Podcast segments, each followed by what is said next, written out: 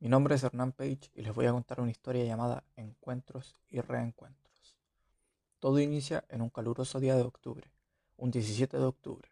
Hernán se encontraba en el centro de Santiago, Santa Lucía, lugar donde en aquel entonces él estudiaba en un instituto. Hace unos días antes, Hernán se había enterado de que justo ese día habían hecho un llamado a una marcha masiva en el centro de Santiago. Entonces, para vivir la experiencia, asistió.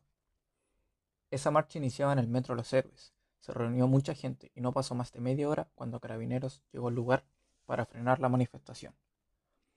Hernán se unió a la lucha, pero luego de minutos le llegó un impacto de una bomba lacrimógena y un impacto de agua mezclado con toxinas, el cual lo dejaron totalmente cegado y con ardor en casi todo su cuerpo.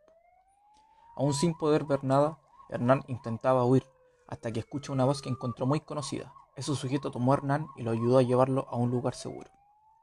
Se trataba de su amigo Ian Aburto, el cual era un gran amigo y compañero de la enseñanza básica. No se veían desde hace más de cinco años. Hernán seguía sin poder ver, y aún con ardor, su amigo le dice que se quedara junto con su amiga mientras él iba por ayuda. Hernán, con toda la impotencia y rabia, se tocaba y pasaba sus manos por su rostro. Pero eso más le afectaba, hasta que la joven que lo acompañaba le sujeta las manos para que no se pudiera seguir tocando el rostro.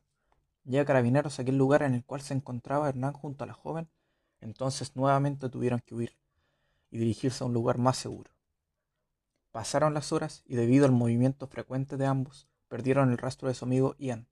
Hernán y la joven empezaron a hablar e hicieron una amistad temprana y una conexión muy peculiar. Llegó el momento de irse a sus casas. Ambos jóvenes se despidieron y se fueron. A los dos días siguientes habían hecho un nuevo llamado a manifestarse en el centro de Santiago el cual Hernán nuevamente asistió.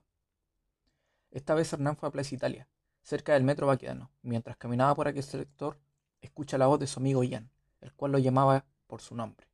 Hernán encuentra a su amigo, que se encontraba con la misma joven que se quedó acompañando a Hernán, y empieza a caminar hacia ellos, pero llegaron muchos carabineros y la gente les empezó a tirar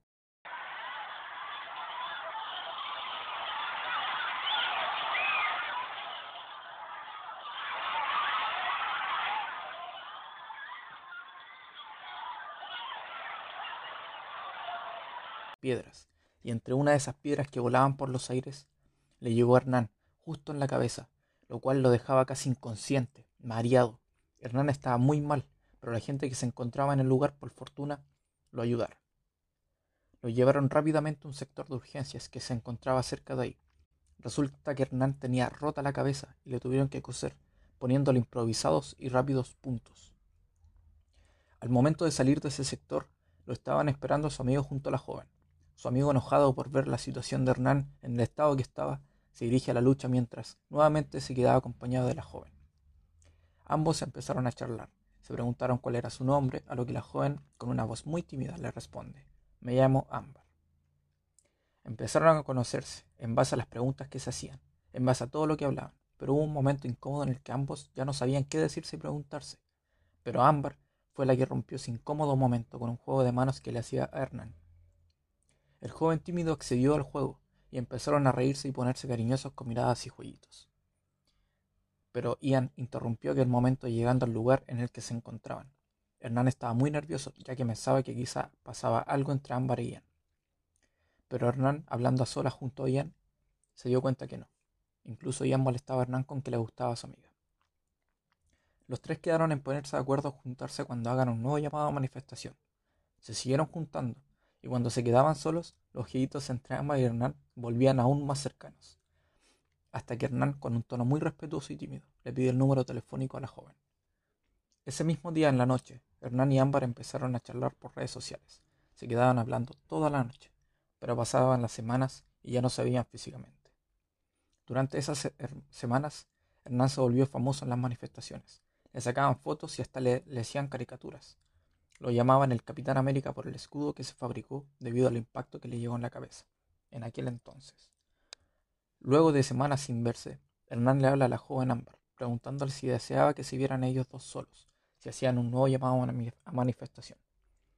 La joven accedió dándole una respuesta positiva y quedaron en juntarse. Se juntaron un 17 de noviembre, un mes después del primer llamado a manifestación. Pasaron las tardes juntos, hasta que llegó la noche una muy bonita noche. Plaza Italia se llenó de mucha gente.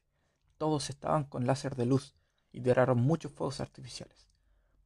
Se quedaron abrazados viendo ese emotivo y bello espectáculo, hasta que ambos se dieron un beso, y desde ese entonces hasta la fecha, ambos están juntos como pareja.